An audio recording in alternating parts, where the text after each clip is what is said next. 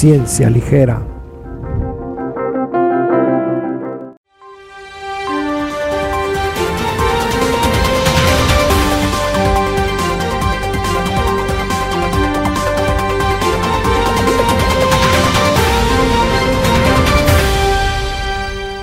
Bueno, pues buenas noches, queridos radioescuchas de Ciencia Ligera. Este, este es su flash, flash, flash informativo este, de ciencia y tecnología. Y están con nosotros, este, a ver si se pueden presentar. Alan. Marcela.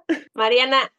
Yair. Sí, esto es para los que nos escuchan exclusivamente por Spotify, pues ellos no pueden ver en video quiénes son, quiénes son las personas que están, pero este, pues les traemos aquí sus últimas noticias de ciencia y tecnología, este, para que usted esté informado y tome decisiones acá muy buenas. Entonces, este, decisiones informadas. Sí, decisiones muy chidas. Con poca información, pero informadas. y entonces, pues vamos a empezar. A ver, Marcela, ¿qué nos traes antes de que se te descargue la, la computadora? Pensé que ibas a decir otra cosa. Este, bueno, pues yo les quería decir que adivinen qué, hay una nueva droga para perder peso, para que vayan corriendo las farmacias. Ah, no, no, todavía no, porque esta nueva droga se llama Retatrutid, pero todavía no está a la venta a comparación de otras uh, tres o cuatro drogas que ya están a la venta, que también son eh, para perder peso, y algunas son una combinación entre para perder peso y para los pacientes con diabetes. Esta todavía no está, pero acaba de salir un artículo mostrando su potencial como nueva droga. Y es, está hecha por la farmacéutica Lilly, que pues es, es este, muy famosa y tiene, está en, en los uh, pruebas clínicas número dos. Ya hicieron eh, un experimento en donde 300 personas participaron en, este, en esta prueba clínica y les dieron ya sea esta droga o les dieron placebo a diferentes, con diferentes concentraciones y eh, midieron su, su peso durante más o menos un año, ¿no? Y entonces lo,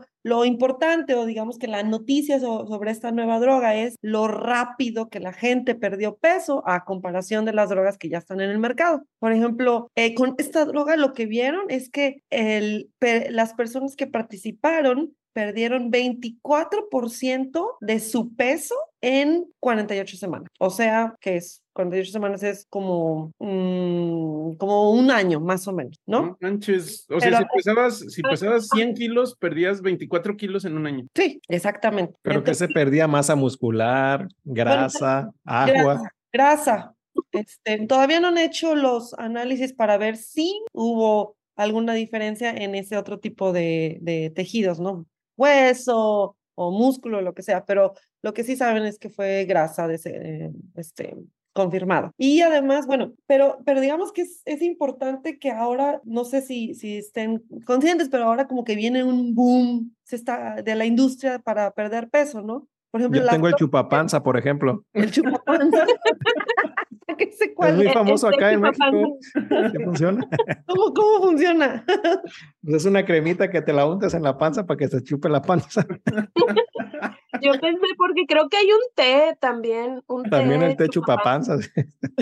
bueno, bueno esto, esto no es cremita, son, estas son inyecciones, pero Obviamente, por el momento se ha visto este, con las drogas que ya están en el mercado, que por cierto son muy caras, valen como mil dólares al mes las, la, para que te estés inyectando en la droga y además, si te dejas inyectar, vuelves a subir peso. Entonces, digamos que no hay alguna droga todavía que, que, que te la damos por un tiempo muy corto o digamos no muy largo y que, que te que mantengas así. O sea, de todas maneras, con, con, dieta y con ejercicio. Y... Pero, por ejemplo, bueno, dices que eh, se pierde mucho, ¿no? Eh, no sé si tú sepas o alguno de ustedes sepa, ¿cuál es como lo sano? O sea, porque también bajar de peso tan rápido es perjudicial, ¿no? Es un, una, hay una descompensación y así. Entonces, todavía en la pérdida de peso acelerada que vieron en este producto todavía es a, niveles sanos. ¿Checaron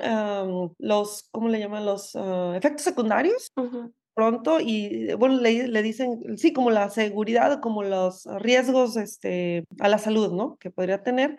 Y hablan de los riesgos que ya habían sido observados para las drogas en el mercado, que son problemas gastrointestinales, este, constipación, este, ese tipo de, de cosas. Ah, pero a lo mejor Raúl sabe más, pero mm, creo que todavía no es como el, el, porcentaje al cual están bajando de peso no es tan drástico como, por ejemplo, la cirugía en el estómago, que es como la manera más eficaz de perder peso. Rápido. Eh, le llaman barista, creo. Uh, bariátrica. Bariátrica, perdón, barista. Esos son los del café. ¿En qué? Ah, sí. Son los que hacen café y te hacen así dibujitos en, en la espumita. Y te, ponen mal el nombre. Bueno, ya, sí, ya se van a acordar cuál es la diferencia los que nos están escuchando. bueno, ese es más, más, ahí tiene más riesgos esa cirugía y no es como la primer, el primer tratamiento que se eh, recomienda, ¿verdad? Porque tiene riesgos debido a eso, a que puedes perder peso mucho más rápido, pero no es el porcentaje que digas como un, un porcentaje de de si más de este pérdida de peso, de este porcentaje, ya es. Este, Pero sí, sí hay que mencionar que este, ese tipo de pérdida tan de peso de 25% en un año, es, eso era el, lo que se intentaba lograr con un experimento que sucedió en los 70s, que era el, el no, en los 40s, perdón, 1945, en la Segunda Guerra Mundial, que era el experimento de la hambruna de Minnesota, donde se les cortó la, el, la ingesta de alimentos a, los, a las personas buscando que perdieran peso rápidamente y luego buscar una forma saludable de hacerlos ganar peso de regreso, porque eso se quería, mm, eh, se hizo para tratar de averiguar cómo recuperar la salud de todas las personas que están en los campos de concentración nazis en la Segunda Guerra Mundial, ¿no? Y esos pacientes este, quedaron con muchas secuelas por esa, por esa dieta tan restrictiva que les pusieron. Ellos eran voluntarios estaban, estaban conscientes de que había riesgos y aún así le entraron, pero sí tuvieron muchos, muchos efectos. Este, si esta droga les permite perder el peso así sin todos esos efectos, estamos hablando de que les dio, no sé, tuberculosis, les, les dieron trastornos alimenticios, de que después ya no podían dejar de comer porque sentían tanta hambre que se quedaron como traumados, ¿no? Entonces, este, pues no parece ser el caso con esta, con este fármaco, ¿no? Sí, no. Pero para qué, ¿para qué tipo de personas también está recomendado? Porque ahí este, más, más de uno que nos está viendo a decir, no, pues me interesa, ¿no? Entonces, también hay que ver. Ya hay problemas al respecto. Bueno, no es un, sí es un problema per se, creo. Eh, esta droga y algunas otras, eh, en el, en el estudio que se hizo en, el, en, el, en las pruebas clínicas, tenían que tener un índice de masa corporal mayor de 27 o 30. 27 con problemas adyacentes o de 30 sano. Entonces, ese era como el, el mínimo. No, no, lo, no se lo iban a dar como a menos, a, gente con menor ah, índice de masa muscular. Y lo que se ha visto es que para las drogas comparando con las drogas que ya están en, en eh, hay dos muy famosas que ya están en el mercado, esas ahorita hay en Estados Unidos hay un... desabasto. Gracias, un desabasto porque la gente, aunque son muy caras, la gente las está comprando, pues obviamente porque quieren ser por una cuestión estética y entonces la gente que sí las necesita por problemas de salud no, no, no tienen acceso a ellas porque ya sea porque no tienen dinero porque el seguro médico no los va a ayudar a comprar estas drogas y además porque no hay, hay desabasto. Entonces, y de hecho la industria de, de las drogas o sea, todas las farmacéuticas hay uh, Roche, Lili y otras tres o cuatro que no conocía yo. No, Novo Nordisk. Ándale, es la más famosa porque ya tiene las drogas en el mercado. Están, o sea, poniendo mucho esfuerzo en tener más drogas de este tipo para perder uh, peso y la industria de perder peso vale ahorita 1.2 billones y dicen que para el 2030 va a valer 5 billones de dólares. O sea, va a haber mucho más drogas, mejores drogas. Esta, esta es buena porque dicen que es, se llama que es una agonista triple, porque va a unirse a tres receptores diferentes de las células, lo que va a hacer que, que, que se gaste más energía, que se, eh, que se gaste la energía más rápido, que haya más consumo de glucosa, que se uh, libere de insulina, todas estas cuestiones metabólicas que van a hacer que pierdas al, al, final del día que pierdas peso. No, pues sí se oye, sí se oye prometedor, pero fíjate que lo curioso es que la anterior, la de Novo Nordisk, la semaglutida, este, se ha visto que los ratoncitos les causa tumores en la, en las, ¿cómo se llaman? La tiroides.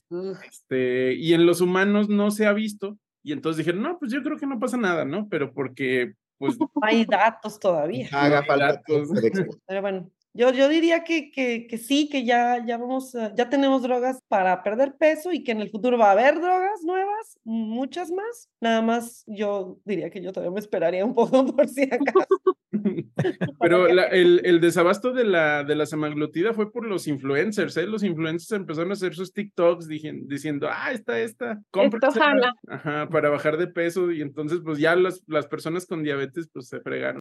Pues bueno, a ver, este, ¿quién dijo yo? A ver, venga, Jair. No. Hola, ¿qué tal a todos? Yo les quiero hablar sobre una noticia muy reciente que es sobre que hemos alcanzado los días más calientes del planeta. Se han roto todos los récords de las temperaturas este, de los días más, más cálidos de los que se tenga registro. Estos ya no son cálidos, Jair, o sea. calurosos.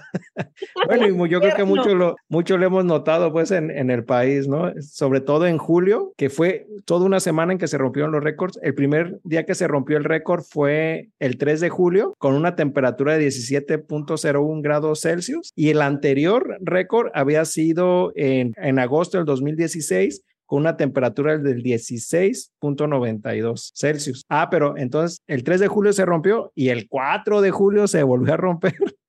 Ahora una temperatura de 17.18. Pero, ¿cómo, cómo? 17.18 grados Celsius.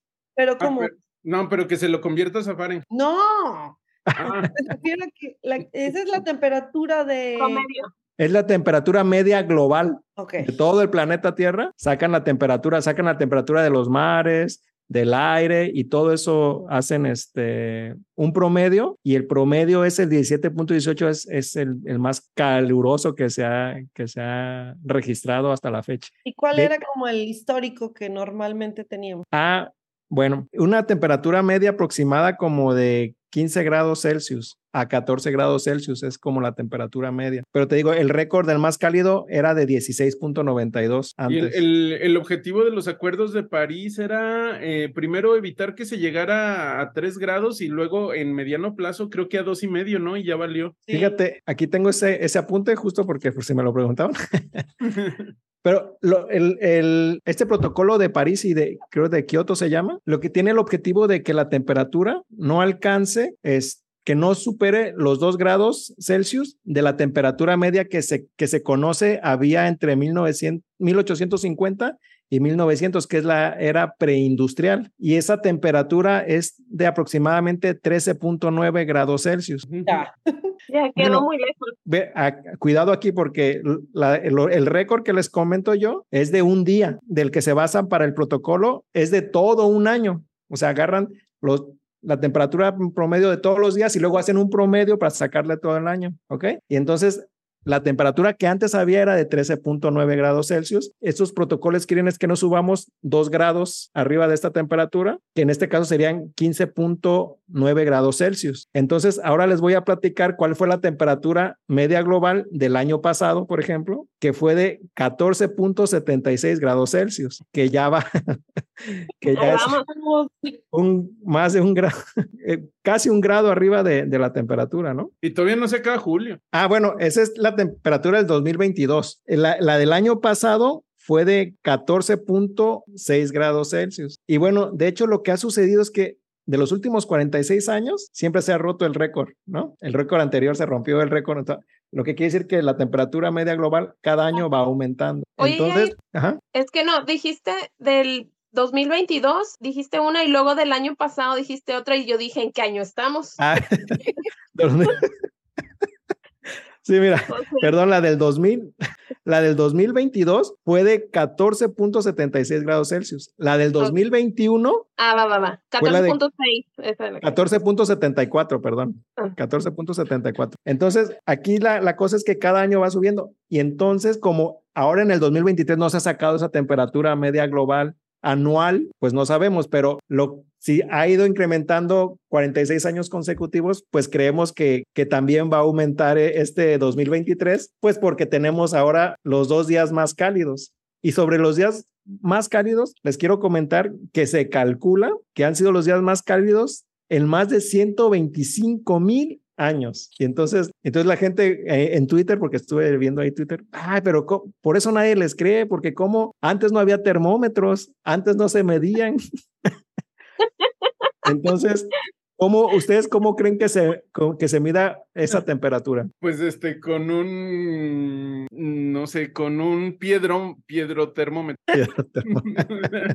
Ahora sí como viendo las profundidades de la Tierra. Mm, más o menos. Fíjate, no sé si han visto ustedes los, los reportajes estos de Discovery donde van a la Antártida y este, sacan hielo y con eso pueden ver como la temperatura, sacan un, le llaman core de hielo, una cosota así, y ahí pueden calcular más o menos la temperatura y también en los anillos de los árboles, también no sé cómo le hagan, pero ellos lo saben hacer, ellos pueden calcular la temperatura de acuerdo a los, a, los anillos y de acuerdo a estos hielos y aparte meten todos esos datos y los datos actuales y hacen modelos para predecir temperatura. Y entonces se cree que esta, las del 3 de julio y el 4 de julio han sido las más calientes desde hace 125 mil, que lo cual es... Bueno, aunque fuera menos de 125 mil, o Sí, aunque, fuera... aunque fueran 100 años. De la última década.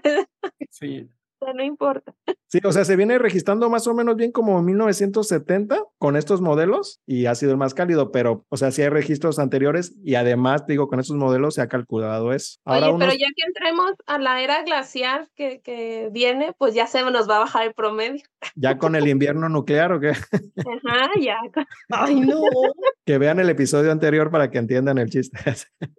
No, pero de hecho, este, pues cada, cada día vemos noticias de que se está, se siguen derritiendo los glaciares, ¿no? Que es como el, el congelador de la Tierra, este, lo que mantiene la temperatura o regula la temperatura. Sí, lo, lo, lo que comentas y que comentaste en otro episodio, creo que en el anterior, es que pues estos casquetes polares son como un espejo que reflejan este, mucho de la luz del sol. Entonces, si se derriten, entonces ese, ese, esa luz ya no se va a reflejar y se queda aquí en, en la Tierra y entonces eso calienta, se deshielan los polos y también hay récord de deshielo de polos y todo eso. Y entonces, ¿qué puede causar esto? Pues un aumento en el nivel de, de los océanos y, y puede causar inundaciones a regiones costeras. Y otra cosa que les quería comentar también es que se cree que estos días más cálidos se debe al fenómeno del niño. El fenómeno del niño es cuando las aguas este, del océano se empiezan a calentar y justo en este año toca el fenómeno del niño. Y entonces es una de las cosas que se cree que por este año particularmente ha sido caliente por el fenómeno del niño, que parece que viene aumentado porque antes ya había fenómeno del niño y no. Ya es, un, ya es un hinche adolescente.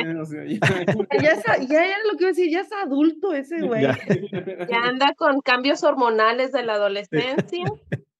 Y entonces para este año, como está el fenómeno del niño, como se calientan las aguas, pues eso provoca más tormentas tropicales, más huracanes, este, lluvias más frecuentes y en lugares donde casi no llueve, pues sequías más prolongadas, porque también, o sea, ese, ese calentamiento de, de, del agua calienta también el viento y ese viento se desplaza hacia adentro de la tierra y eso provoca pues más sequías también en lugares donde generalmente no llueve, pero en las costas sí se van a esperar lluvias fuertes y a lo mejor huracanes fuertes, entonces hay que estar prevenidos ante esta situación del niño. Ah, y se cree que este récord, según lo que está leyendo, todavía se puede romper en lo que va de, del año, entonces, al menos del verano. Entonces, estemos preparados para, para eso. Y acabo de escuchar una noticia también que, el, que estamos en el monzón, que es cuando hay es, este, mucho, mucha lluvia, que son lluvias fuertes pero cortas, pero que se va a juntar con temporadas cálidas. Entonces va a ser con mucha lluvia, con mucho calor. Entonces ahí nos cuentan en los comentarios en unos meses con cómo les fue con este año caluroso. Y yo creo que este año la temperatura media global anual también va a aumentar y, también por el fenómeno del niño. Y aparte del fenómeno del niño, pues también se cree que es pues por el calentamiento global, gracias a las emisiones que nosotros hacemos, nuestra huella de carbono, etc. Entonces también hay que estar pendiente de esa huella de carbono y tratar de, de bajarla. Y sin embargo, en nuestro país, pues el carbón sigue, sigue siendo Sigue sí, de, hecho, el, el, gobierno actual cambió sus políticas para usar más carbón, más carbono, y de hecho ya le dio las gracias a varias empresas que generaban energías solares y eólicas. Hasta también salió por ahí que, que las estas aspas generaban contaminación visual y, y de sonido a las, Eso, lo, eso lo dijeron, ¿no? Entonces, bueno, fue uno de los pretextos para quitar todo ese tipo de energías, la solar, porque Iberola y que no sé qué. Y una refinería, ¿no? En... en Estados Unidos y estamos creando una acá en, en Dos Bocas que no sabemos si vaya a refinar, pero la estamos creando, ¿no? A la que no ha funcionado todavía. Así es. Bueno, ese es mi reporte, Raúl. Gracias. Pues bueno, este, esperemos que no te investigue el SAT, Jair, y muchas gracias por, tu- por, tu- por tus noticias. Y ahora vámonos hasta Saltillo con Mariana. Qué bueno, qué bueno que me dices que yo, porque iba, si no iba a ser yo, yo iba a pedir la palabra como quiera. Porque em, ligando un poco la, la nota que nos acaba de decir Jair sobre el medio ambiente y todo lo que está pasando en el mundo, yo les voy a platicar de una nota reciente, salió hace mm, como un mes más o menos, en donde Japón va a tirar al Océano Pacífico agua radioactiva. Mm, Que la canción. ¿Por, Les por- platico. por qué no? ¿No? Pues que Mm, Más o menos eso dijeron. Háganse de cuenta que en el 2011 hubo un terremoto en Japón, ¿m? Es este, ¿cómo? venganza. yo creo. ¿Ya que sí? Ah, no, Pareciera. Re- Es Vale. revancha. Ahora va la nuestra. Nuestro episodio. Ajá. Bueno, en el 2011 hubo un terremoto en Japón muy fuerte que provocó un par de días después un tsunami en el que se vio afectada, bueno, mucha de la población de Japón, pero principalmente eh, un poblado que se llama Fukushima. Aquí, el, digamos, la parte eh, interesante o grave de esto es que Fukushima tiene una planta nuclear. Entonces, con el tsunami, pues la planta nuclear se inunda, el, el, core, el núcleo del reactor se empieza a sobrecalentar y entonces tiene que utilizar mucha agua para enfriar los reactores. Sin embargo, toda esta agua pues queda contaminada, queda, queda radioactiva. Y bueno, eso fue en el 2011. Eh, eh, dicen que pues, con el paso de los años siguieron utilizando agua limpia, agua nueva, como para eh, seguir enfriando estas, estos reactores, porque si no, si no hacían esto de enfriar los reactores, iban a, a, a, a estar de, eh, enfrente de una proba probable explosión nuclear como eh, la de Chernobyl. Entonces, para evitar esto, pues utilizaban mucha agua. Obviamente, pues el agua no podía irse a ningún lado si no estaba ahí y al paso del tiempo pues se fue acumulando mucha agua. Y junto con eh, decían que también este de lluvia se fue filtrando y entonces eso hizo que todavía se juntara más. Entonces eh, ahí el, una empresa, creo que la compañía de energía eléctrica de Tokio construyó más de eh, mil tanques, eh, contenedores para ir almacenando esta agua radioactiva. Eh, más o menos a la fecha hay lo equivalente a 500 albercas olímpicas llenas de agua radioactiva. 500. Ajá, 500, que son 1. 32 millones de toneladas métricas de agua radioactiva. Entonces, mucha, muchísima agua.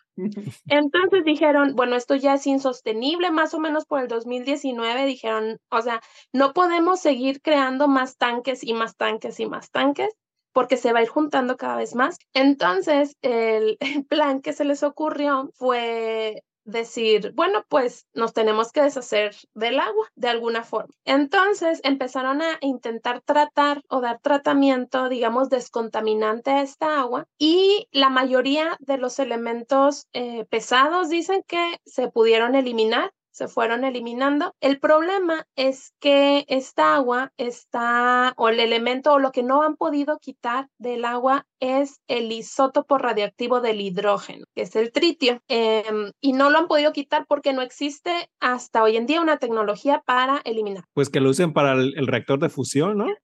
es lo que estaba pensando, tan difícil que es de conseguir el tritio. Sí, tan Mira, difícil que es. aquí se Y tiene ahí, ah, tritio. mira, no se les pone pues pila, porque el deuterio pues, está ahí en el mar.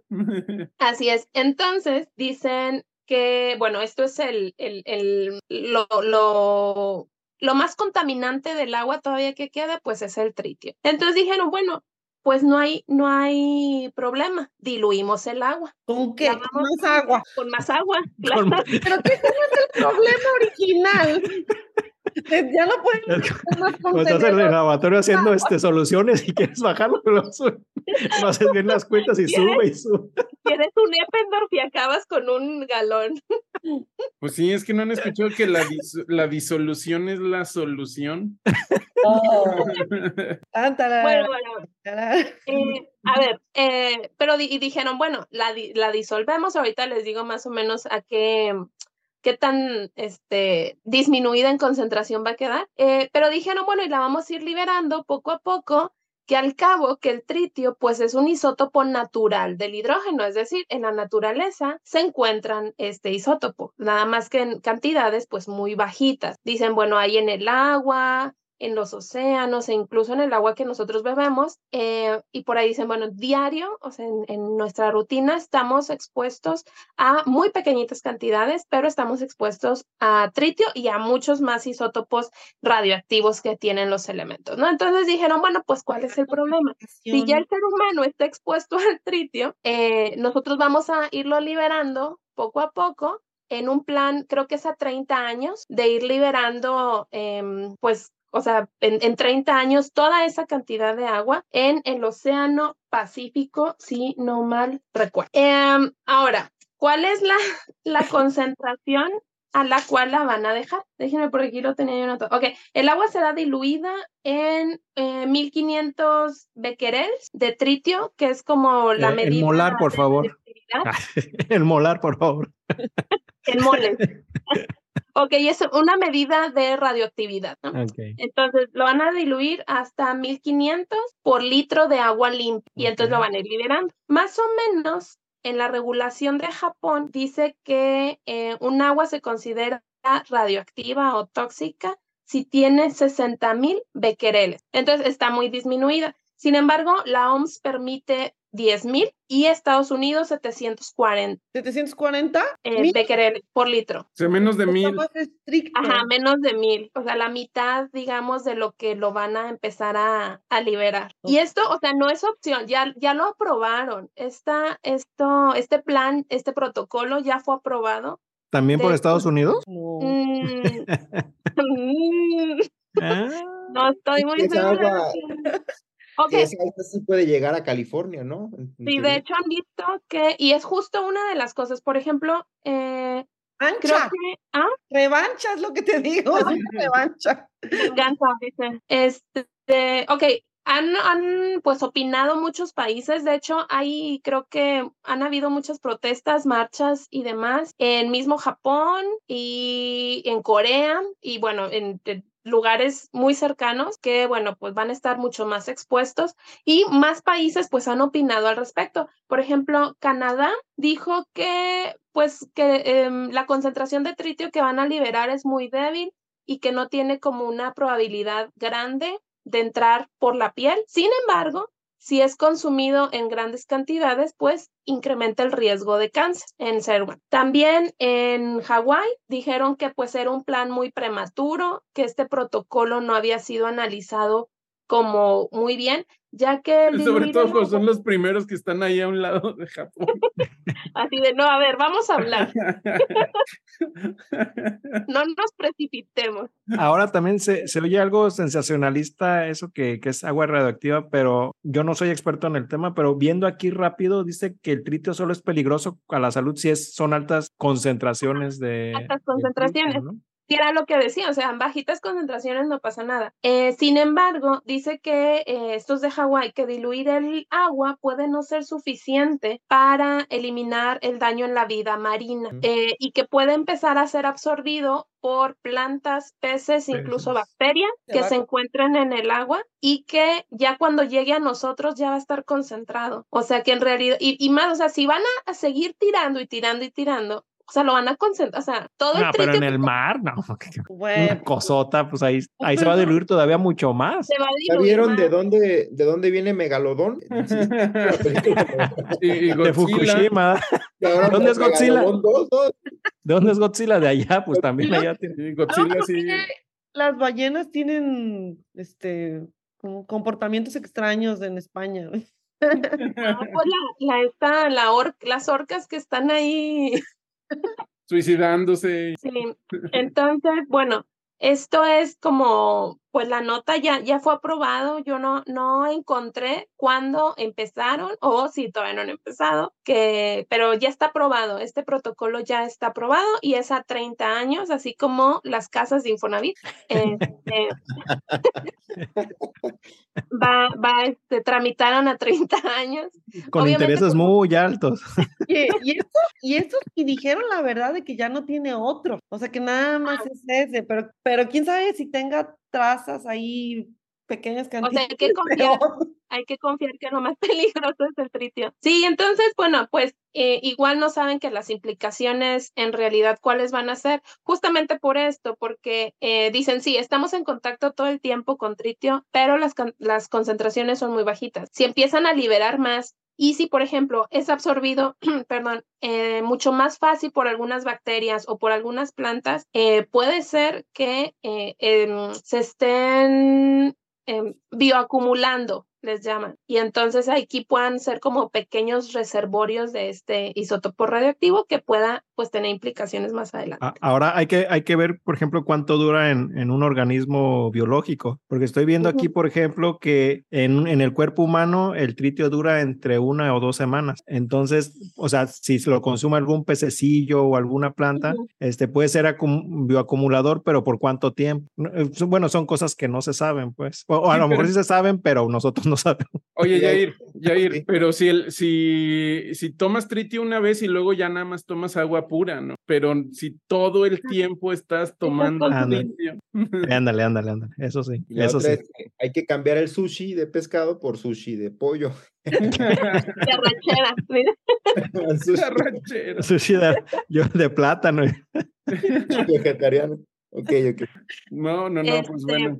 Y bueno, pues esa fue mi, mi primer nota de, de hoy. Muy bien, muy bien, muchas gracias Mariana. Pues bueno, a ver, Alan, tú danos una buena noticia. Yo sé que tú sí nos vas a dar algo muy positivo. A ver. Bueno, ¿qué les digo? Bueno, antes de pasar a mi noticia, eh, esto refleja mucho lo que sucede a nivel mundial desde hace años, desde hace décadas. Cada país ve por sí mismo y no hay un, una visión global común de que sabemos que esto nos va a perjudicar a partir de mi frontera ya es otro país, ah, pues ya me vale gorro lo que pase de ahí en adelante. Y eso es lo que nos tiene así como humanidad a todos. O sea, es, es algo increíble que como humanidad sigamos destruyendo. Tiene que haber algún fenómeno que nos una a todos y yo creo que va a ser este, la declaración de que existen los extraterrestres. que ya no en un futuro muy cercano. No, Oye, Marce, ya no podemos ir a vivir a otro lado, a otro planeta. Marce, veo, veo, una perfecta oportunidad para que tú escribas una carta y que te la firme Neil deGrasse Tyson, se la manden al presidente de la posibilidad de, de contaminación de radiactiva y a ver si no empieza así la, la tercera guerra la mundial. Tercera. Sí, pero no. tengo que, uf, para que convenza, para que yo convenza a Neil deGrasse. va, a requerir, va a requerir de algún economista. Oye, dile, este, un autógrafo, un autógrafo. papel en blanco. No se fije, es español, no le va a entender. Bueno, entonces, pues ya, ahora sí empieza mi noticia. De esto que nos estaba hablando Mariana, en teoría la radiación está dentro de la clasificación de la OMS como grupo 1. Otros agentes que están dentro del grupo 1 son el alcohol, el tabaco, la contaminación ambiental, la carne procesada, estamos hablando del jamón, salchicha por los nitritos, nitratos, en este caso las píldoras anticonceptivas, el sol, la infección por hepatitis B o C, fábricas de aluminio y trabajar de pintor, además de combustibles, motores y diésel. Ya dije los rayos X. El segundo grupo, y ahorita les voy a decir por qué les estoy diciendo los grupos de la OMS relacionados a cáncer, es el grupo número eh, 2A y se les llama probablemente cancerígenos. Ahí está la carne roja, el DDT, la infección por malaria, el turno, trabajar de turno por la noche también, eh, freír altas temperaturas. Y luego viene el 2B, que es posiblemente cancerígeno. Ahí está la, eh, la, gasolina al trabajar en la industria textil, polvos del talco, naftalina, plomo, el plomo. Y justo en esta categoría, y ahí es donde viene mi noticia, esta categoría es que hace unos días, prácticamente es una semana, eh, la OMS estaba planteando, y esa fue la noticia, que estaba planteando incluir a los edulcorantes en esta categoría 2B o que posiblemente causen cáncer. Por eso mi promoción acá de la coca de dieta, porque déjenme decirles que estos edulcorantes son sustancias químicas. Ya nos quitaste el patrocinio de coca, hombre. Son sustancias químicas que tienen un poder endulzante de hasta 200 a 2000 veces más alta que el azúcar o la sacarosa habitual, la que es azúcar de caña o sacarosa normal. Entonces se utilizan muy poquitas cantidades. Hay un límite también establecido como en teoría saludable y es de 40 miligramos kilogramo día. Entonces, ¿qué ha sucedido con toda esta noticia? Es que tú tendrías que tomar de 9 a 14 latas de Coca-Cola de dieta para estar fuera de esos límites. Eso es lo que dicen las empresas. Ya sabemos cómo son las empresas nos engañan, nos dicen que la carne de cerdo es mala, pero para que empiece a vender pollo, el res, etcétera. Ya saben cómo nos pueden manipular las empresas. Pues ahora, eh, el, estar al menos tocándose este tema me llevó a revisar a la literatura y aunque ya alguna vez lo había leído, quise verificar el metaanálisis ¿Qué otros efectos en la salud tenían estos edulcorantes? Y estamos hablando del acesulfame, aspartame. Eh, por ejemplo, el, aspartame es una mezcla del aminoácido fenilalalina y ácido aspartame. Por lo tanto, pacientes que tienen fenilcetonuria no pueden consumir estos productos. Y ya han visto que ahí dice la leyenda, atención, fenilcetonúricos, no puede consumir este producto, porque así es como se obtiene este edulcorante. Bueno, ¿qué dicen en e, estos metaanálisis? Que incrementan el riesgo de algún evento cardiovascular 1.09, o sea, el HR, el HAS ratio o el RR 1.09, evento vascular cerebral, es decir, un derrame cerebral 1.17 eh, y para cáncer 1.13 en lo global. Y eh, algunos autores lo, lo, llevaban a otras cifras un poquito más accesibles, digamos, de, de comprender. Y así es como la, las apunté acá. Si una persona en Estados Unidos tiene el riesgo de 40% a lo largo de su vida de desarrollar un tumor en cualquier momento de su vida, 40% en cualquier momento de su vida, el consumir regularmente edulcorantes y, y regularmente hizo un estudio que es alrededor de 8 años, lo incrementa al 45%. O sea, solo de vivir en Estados Unidos sin tomar en cuenta otras variables biológicas de tu cuerpo, solo vivir en Estados Unidos, estar acostumbrado a una dieta a ese medio, tienes un riesgo global acumulado del 40%. Con edulcorantes sube al 45%. Ese es más o menos el, estimado.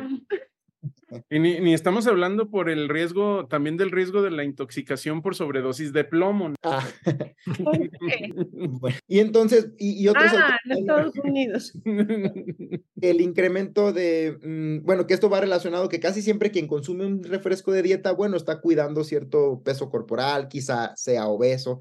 Entonces ahí que hay que tomar todos los factores que obesidad suma, más los edulcorantes, más el humo del tabaco, más el alcohol, etcétera. La noticia fue que causó revuelo que como una simple bebida de dieta podía estar relacionada con cáncer. La realidad es que sí, aunque son, digamos, un incremento no espectacular, pero ahí está el riesgo. Y quizás sea una oportunidad como un llamado global a la población a tratar de consumir, pues, o, elegir alimentos y bebidas de manera más saludable. Si te están diciendo que es cancerígeno, pues eh, busca modificarlo. Pero ahora, ahora, este, fíjate, eso lo cuentas, ese, ese esos edulcorantes pues están en el 2B, 2B comentas. Pero ¿cuánto nos han dicho a nosotros, por ejemplo, del jamón? Ahorita nos dijiste que está en el, en el grupo 1. y todo mundo come jamón, huevito con jamón, que tu sandwichito con jamón, huevito con salchicha. Al niño lo mandan con sándwich de jamón todos los días, todos los días. casi, casi estás comiendo plutonio porque están en el mismo grupo. y nos espantamos. O sea, no es por, defender a, los edulcorantes, nos espantamos por, por esta noticia, pero estamos comiendo jamón como si nada, ¿no? Entonces, también, o sea. Pero también esos edulcorantes, no es que nada más estén en la, en la Coca-Cola de dieta. o sea, los ponen en muchísimos, en Yogur, cereal. Todo lo que sea sin azúcar o de dieta lleva. Que compres que te estás tragando que no sabes cuántos químicos tiene. Eso es una cosa que hizo bien el gobierno de, de Gatel, de, las cosas que, que, digo que hizo bien, fue poner sellitos, ¿no? Los sellitos, los tres sellitos y todo. No, y no, no tiene ahí, bueno, yo creo, yo lo considero que sí, ahorita no me dices tú por qué no, pero ya también incluye la leyenda de que tienen estos edulcorantes, ¿no? Y que estos no deben de ser consumidos por niños. Muchos de los productos ahora ya lo, ya lo incluyen aquí en México. Tienen que declarar. Entonces yo creo que eso es algo positivo. Ahora, dinos por qué no, Raúl. Porque la, la, verdadera medida que se ha visto en otros países que funciona es limitar la cantidad de azúcar que las compañías pueden ponerle a sus productos. Y eso no están dispuestos a hacerlos. Nada sea, más, te, nada más bueno, te dicen. para eso están los, para eso están los vender ¿no? tabaco y alcohol, eso nunca lo van a hacer.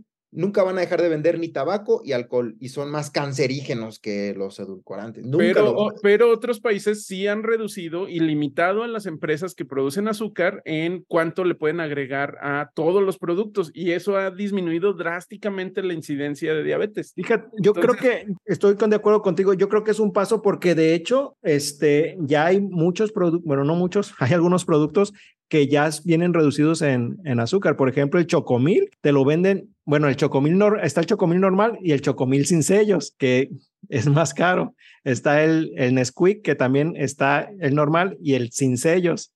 Pero, o sea, tú lees y no tiene estos edulcorantes, más bien sí son reducidos en azúcar. Hay algunos yogurts que ya son reducidos en azúcar, ya no tienen los sellitos. O sea, también como que a las, o sea, estoy de acuerdo que deberían de Orienta como limitar ese, pero muchas marcas por el prestigio han tratado de quitarle los sellitos a los empaques, ¿no? Entonces ya hay varios productos bajos en, en azúcar. Las, Más las- caros, pero las sí empresas, las empresas que quieran, ¿no? De su buena voluntad. Bueno, yo, yo creo que, para- o sea, para, el, para como estábamos antes, yo creo que sí es una mejoría. Yo creo que puede ser un siguiente paso limitar a las empresas a Mira. bajar a, un, a una cantidad de, de azúcar. El, el ejemplo más de la vida común es que tú tienes un pozo donde sabes que se caen los niños y entonces dices, ¿cómo lo resolvemos? Pues bueno, le ponemos un letrero, aguas con el pozo. Pues lo que estábamos Pues- hablando de los, de los jamones y de las salchichas.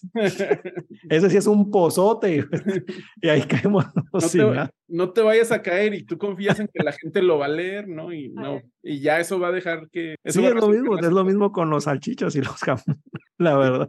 Pero entonces, ¿cuál sería. ¿cuál sería la recomendación que podríamos decir? Bueno, come fruta. Esas tienen azúcar, pero son, digamos, más saludables que tragarte la Coca-Cola, ya sea de dieta o no de dieta, ¿no? Sí, O- aunque, ¿Qué, aunque qué podrías medio- dar de recomendación, doctor? Bueno, aunque suena ah, no, un poco trillado y esto, pero eh, yo creo que es una invitación a regresar a los hábitos alimenticios, ahí sí, de hace mucho tiempo, pues tratar de apegarse a lo que había y era natural, más que a lo químico y artificial, yo pienso. Y la otra es que otros autores y, y, eh, dicen que siempre todo con moderación puede ser algo. eh, hay un libro que se llama Robbins, Patología de Robbins, Patología Funcional y Estructural de Robbins, y dice, solo nacer causa cáncer. Y pues tiene razón, no puedes vivir pensando en que, no, Respirar. el cáncer, Así debería de llamarse el episodio.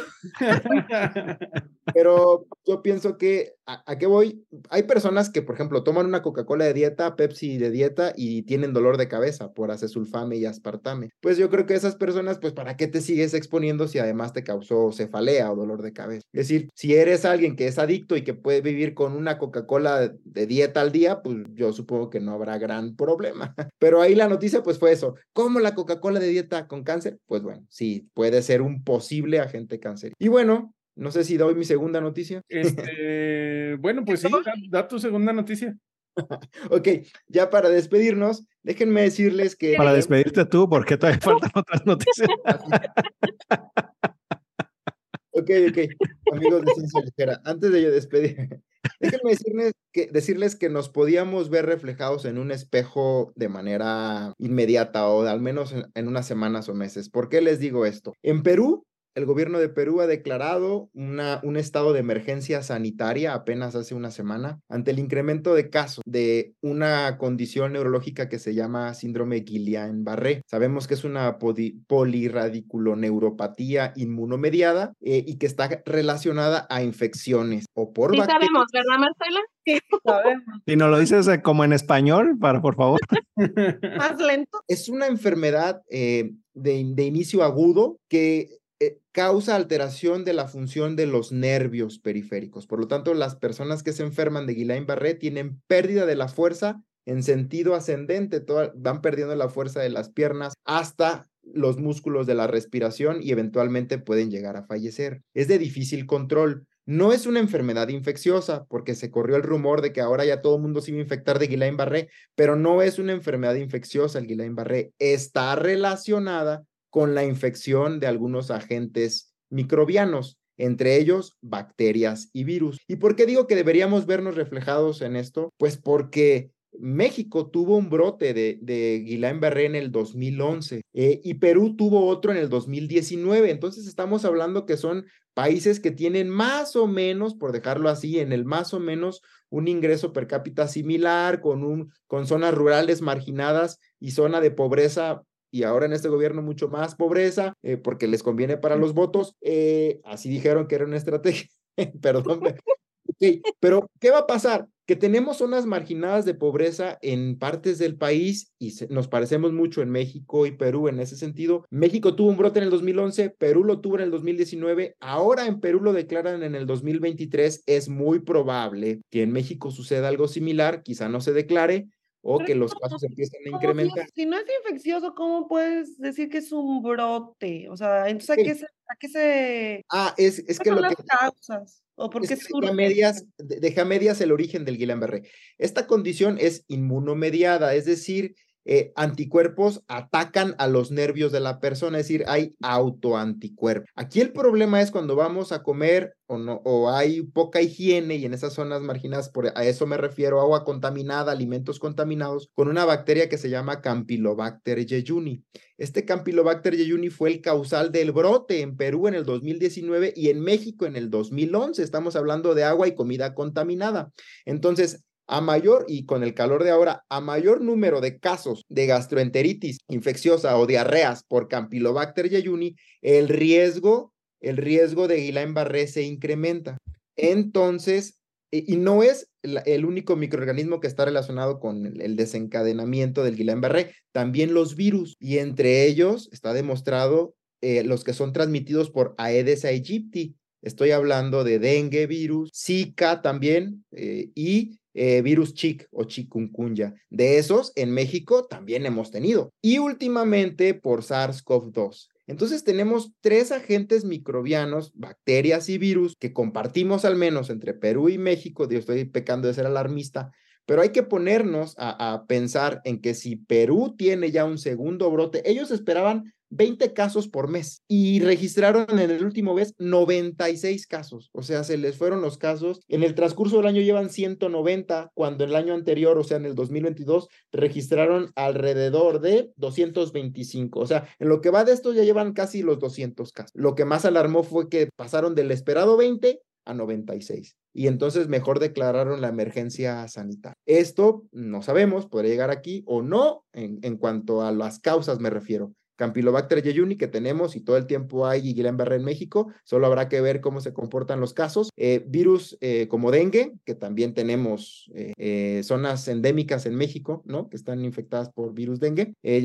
Chikungunya y Zika. Y ahora SARS-CoV-2, que no sabemos ni siquiera ya qué, se, qué variante está circulando en México, porque pues ya nadie hace nada, ya nadie estudia nada, bueno, al menos no sé, ya no se ha dicho nada, y no sabemos si, si esto vaya a estar relajado. Entonces, esa era la noticia, poquito Sí. alarmista para ponernos a... Yo, eh, yo na- nada más quería comentar que otra cosa que también este, compartimos con Perú es a Laura Bozo, ¿no? Que pase el desgraciado.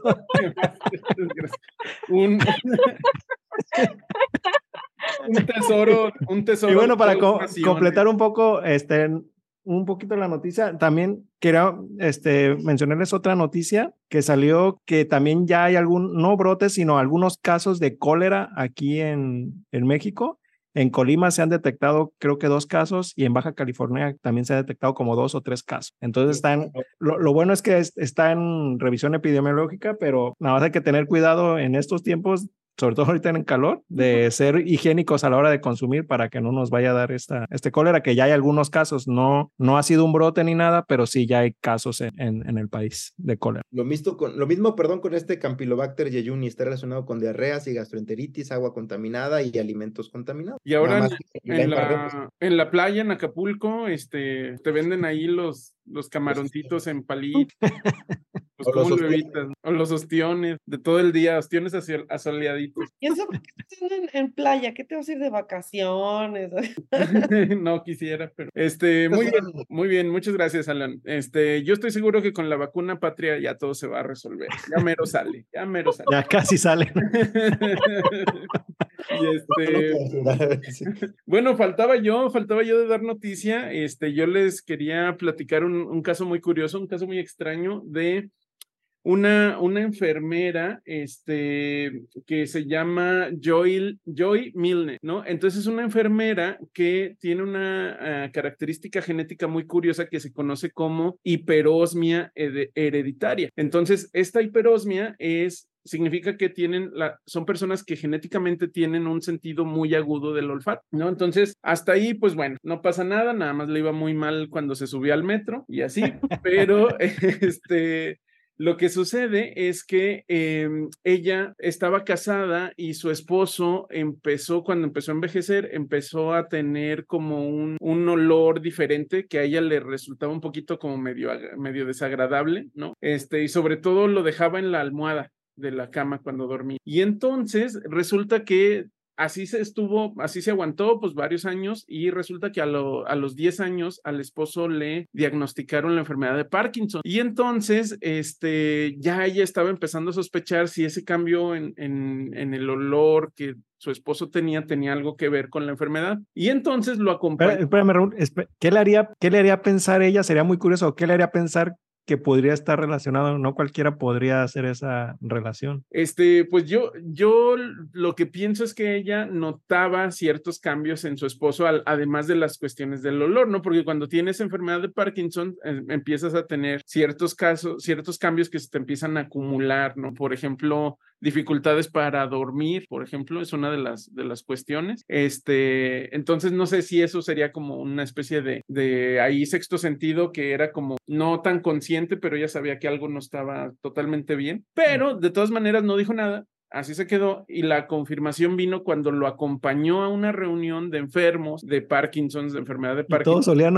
igual. Todos le olían a ella igual. A ver, espérate, pero también dicen que las personas ya de cierta edad, o sea, cambia el odor, o sea, como que huele el olor a viejito. Ajá, que es a partir de los 30 años, más son 35 años, así es que, así es que todos ahí andamos. pero no, no será eso, o sea, que ella, ¿cómo distinguir el olor a viejito. Digo, si tiene muy buen olfato, puede. No digas olor a viejito porque ahí estamos nosotros ya. el olor a, joven maduro, digamos. no, pues, esto, solo lo podía detectar ella por, por en las reuniones y por esta condición genética, ¿no? De, la hiperosmia. Entonces, este, lo, lo, ella era enfermera y entonces eh, resulta que eh, parece ser que su abuela y varias personas en la familia tenían también esta capacidad y además se dedicaban a, a cuestiones de medicina. Entonces, este, ella, además como enfermera, ah, se había estado entrenando para tratar de detectar a través del olfato distintas, distintos padecimientos. Por eso no era algo, no era algo único, sino que ella ya había probado como su capacidad en otras cosas. Pero este, afortunadamente fue y platicó con, dentro, de, dentro del tratamiento que recibió su esposo, platicó con un investigador que se llama Drupa Trivedi de este, la Universidad de Manchester en Inglaterra y el investigador la tomó en serio, ¿no? Este le dijo, bueno, ¿sabes qué? Vamos a ver. Y entonces tomaron muestras de las secreciones de las glándulas sebáceas de la base del cuello de su marido y de muchos otros pacientes y las metieron este, a analizar en aparatos que separaban los componentes de estas glándulas, de estas secreciones eh, sebáceas y eh, definitivamente encontraron una correlación que además predecía con un 70% de eficacia a las personas que estaban eh, por padecer enfermedad de Parkinson. Mucho, ¿Con cuánto tiempo antes, más o menos? Más o menos. años al menos? Como 10 años. Con su esposo, pues. pues. Ajá. Exacto. Pero entonces, ¿qué quiere decir? ¿Que tenemos que llamarle a que nos huela aquí atrás? ¿O, cómo funciona?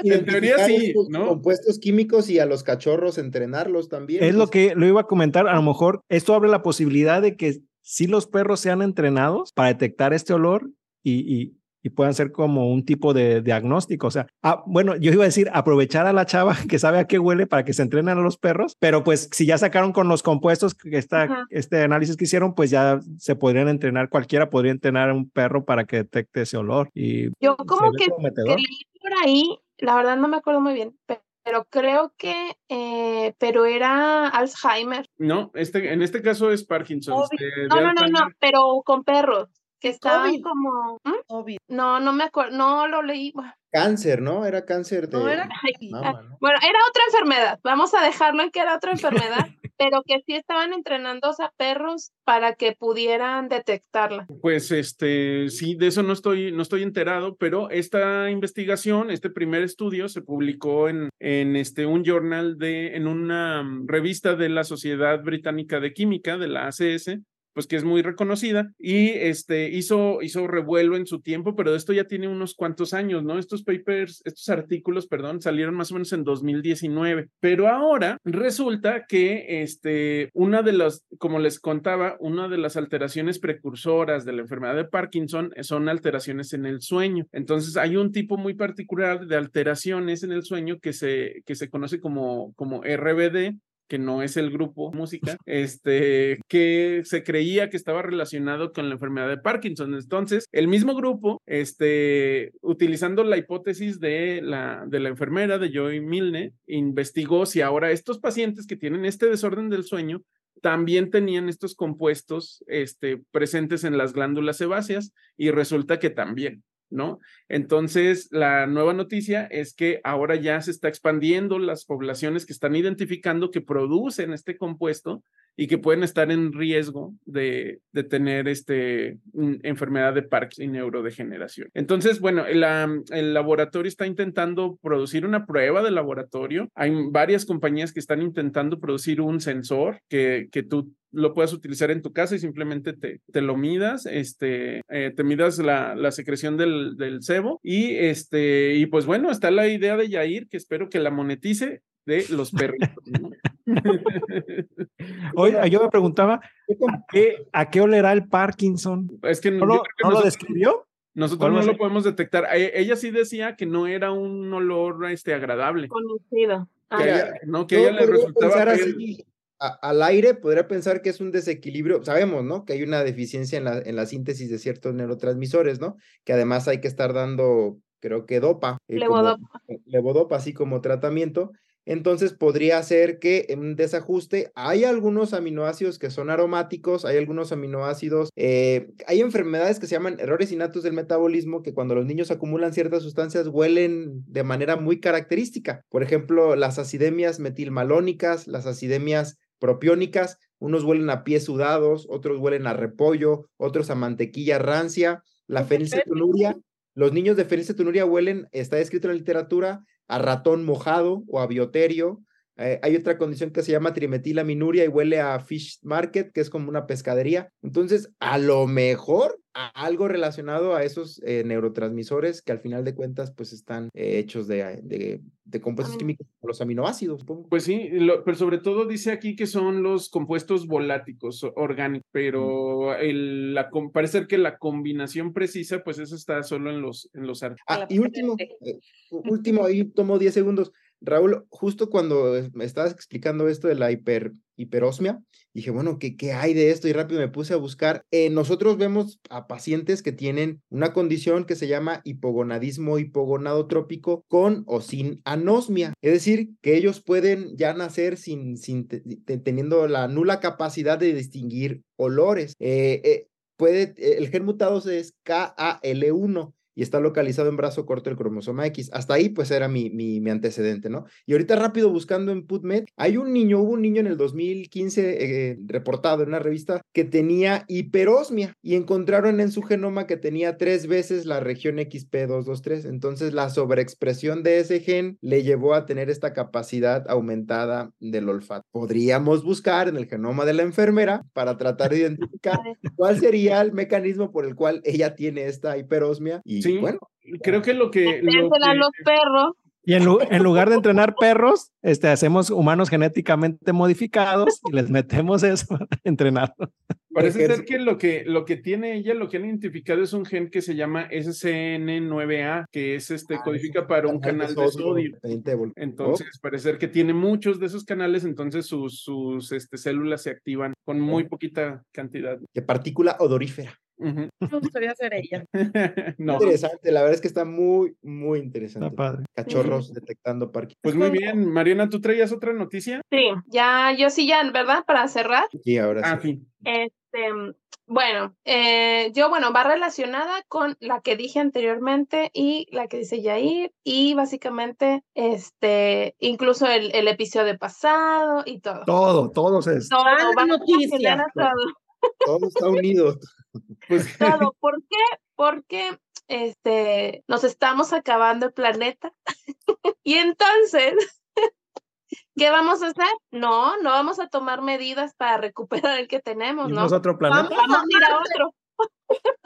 Vámonos a otro. Nos vamos a ir a otro. En vez de, no, ya aquí ya todo está perdido, acabado, vámonos a otro. Ok, entonces la noticia que yo les voy a platicar rápidamente es también salió hace un mes, yo creo, más o menos, y es que la NASA eh, inició unas pruebas o unas misiones en donde se simula el ambiente de Marte. El proyecto o esta misión se llama en siglas CHAPEA, que es por las siglas en inglés, Crew Health and Performance Exploration Analog. Eh, más o menos, pues es una simulación de un grupo de, de personas eh, en, su salud y bueno, van a evaluar varias cosas. Ahorita les voy a platicar. Bueno, eh, la convocatoria para poder pertenecer a este crew, a este equipo que va a ingresar a, a, a este simulador, salió en agosto del 2021. Eh, se publicó en la página de la NASA, ahí cualquiera puede ingresar, estaba la convocatoria eh, con el título de Mars is calling, Marte está llamando. No, gracias. En- Bloqueado. en- decía de eh, spam, lo por mandabas spam.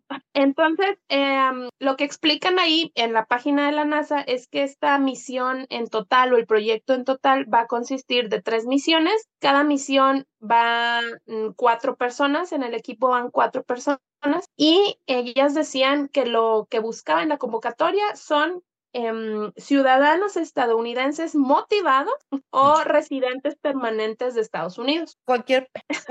No, no, no, no cualquiera, porque tiene sus especificaciones. La convocatoria espe- incluía O- eh, oigan, que no fueran que, ah, que este episodio, esperemos que este episodio no lo esté viendo Elon Musk, porque si no, va, se va a robar la idea y no, no sabemos qué.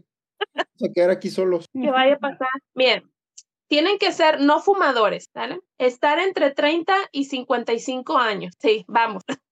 Eh, buen inglés. Uy, no, ya.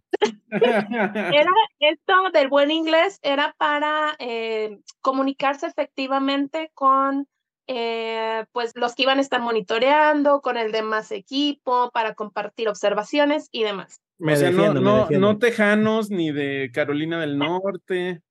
y Que se les entendiera. Que se les entendiera. Eh, tenían que tener una maestría en cualquier carrera STEM, que es de ciencias, eh, de, mm, tecnología, ingenierías o matemáticas. ¿vale? Esas son las carreras STEM. Eh, ¿Qué más? Tienen que, ah, bueno, esta maestría tiene que ser de una institución acreditada, o sea, de prestigio, y tener al menos,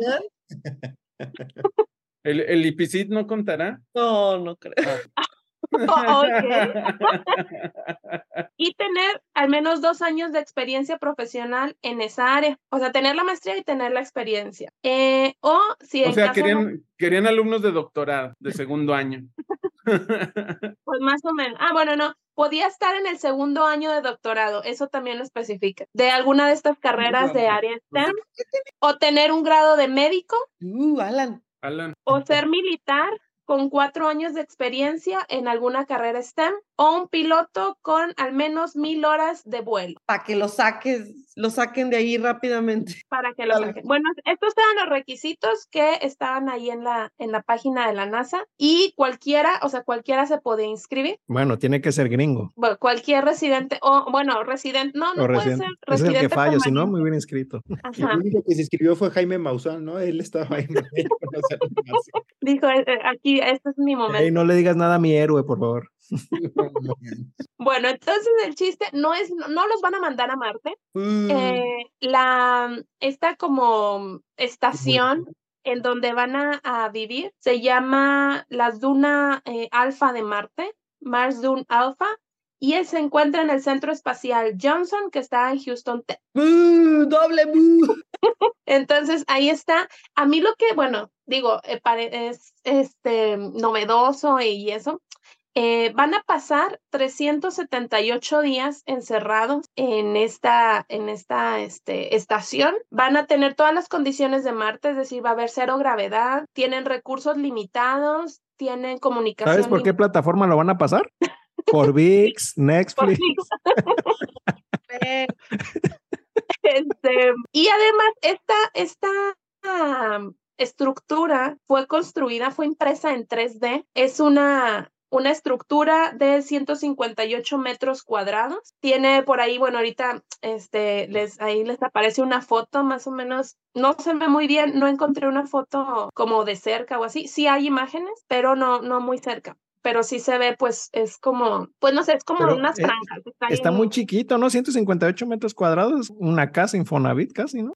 Sí, pues es como una casa que tenían, bueno, recámaras para cada uno, eh, comedor, estancia y bueno, como lo básico. Ese es un Big Brother en Marte. Por eso te preguntaba. eh. En, la Tierra pareciendo eh, Marte. ok, ¿y quién? Ya ahorita ya están la primera misión. Ya ahorita ya metieron a los primeros cuatro. Están integrados por un eh, Kelly Haston, que ella es especialista en la construcción de modelos de enfermedades humanas. Ross Brockwell, que es un ingeniero estructural administrador de obras públicas. Nathan Jones es un médico certificado en medicina de emergencia. Y Anka Selauriu, algo así, una microbióloga de la marina. Y, también hay, hay un, este, un latino, un güerito. Eso es, eso es un chiste de Polo Polo, ¿no? Todo ese chiste. Ok, y ellos pues ya están ahí, van a pasar más de un año encerrados. Eh, lo que se pretende es justo saber las implicaciones, o sea, de entrada de salud eh, que van a tener ellos ahí, porque van a estar sometidos pues a gravedad cero, em, a la resolución de problemas que se pudieran presentar, por ejemplo, en comunicación, a los em, Pero en, en suplementos o Marte, todas en Marte no, hay, no hay gravedad cero, ¿sí? pues, bueno, la gravedad de Marte, la verdad es que no, no me acuerdo eh, lo que... Gravedad marciana, dejémosle. La gravedad marciana, pero sí tienen como una, o sea, es diferente a la de aquí. Entonces, ¿Cómo- que iban a estar cómo- a eso. ¿Cómo van a hacer eso? Más bien nada más los van a poner al alto vacío, ¿no? empaquetados. La Oye, verdad, eh, en- desconozco. En Marte no hay internet. Oh, ¿Les- ¿Los van a tener con internet? o sea, yo creo que van a sufrir por estar en un espacio pequeño, encerrados, con Big Brother, más que por las otras situaciones. Y una de las, también de los puntos que quieren evaluar es la salud mental. Exacto, pues se van a volver locos, güey. Pero no porque estén en Marte, sino porque Y porque, bueno, tienen suministros limitados, se supone que para la misión, eh, no sé, siento que también les van a poner así como retos, ¿no? De, bueno, ahora les vamos a desconectar. Por eso te digo en qué plataforma lo van a pasar, Mariana. a ver cómo, a ver cómo lo resuelven. y bueno, iba a haber tres temporadas. Sobreviviendo al desnudo, ¿no? Sobreviviendo a la... con la casa de los famosos. Sí. Y te digo, esta es la primera de las tres misiones que va a haber, porque entonces va a haber tres temporadas de esto, de este reality este, Uy, llamado Viviendo en Marte. ponte busa, Wendy. Te nos vas. Big, Brother versión Marte. Ajá. Y bueno, esto ya, ya, ya están ahí, ya están viviendo ahí. Em, no sé, este, yo creo que conforme pase el tiempo o al cabo de estos 378 días, pues van a ver a ver qué, Tú, qué resultados obtuvieron. tú, tú estás nominado. estás Ah, y creo que también eh, tenían como un espacio para producir su propio alimento. O sea, van a comer papa con- cosechada con popó, así como el, el marciano. eh, Como, ajá, A ver, a ti, como ¿a Matt Damon. Pues, ¿quién, ¿Quién crees que los va a ir sacando de cada, cada episodio? ¿Va a ser Matt Damon? Era malo, era malo. Pero, o sea, ¿por qué te meterías a esa cosa? O sea, ¿por qué? ¿Qué, qué tratas de...? dicen llamar la atención, así le dicen. en el- Yo creo, porque, o sea, nomás vas a sufrir una... Pues sí. Oye, Pues, yo podría decir lo mismo del doctorado, ¿eh? por la Y experiencia. esos son cinco o seis años. Pero les pagaron en el doctorado, ¿no? A ellos les van a pagar por estar allá adentro. Yo creo que que sí. Ay, yo creo que mejor. Que Yo creo que sí. por lana. Pero no, pero suena como que no necesitan dinero esos este, o trabajos o carreras que tienen. Yo como americano estaría preocupado de que se usaran mis impuestos en eso. En eso. Big Brother científico. Así es. No, Y pues bueno, esa es la, la nota. Que siga, que siga. Muy bien. ¿Quién más tiene otra nota? ¿Ya, ya acabaron todos de dar sus dos notas? Sí. Ya. Muy bien. Ya. Pues bueno, pues entonces, este, esto ha sido todo por hoy. Eh, los dejamos hasta la siguiente vez que tengamos más noticias de ciencia y tecnología. Y pues bueno, ya saben, denos un like si les gustó el contenido, suscríbanse, denle a la campanita y todo eso que dice Chumeltor.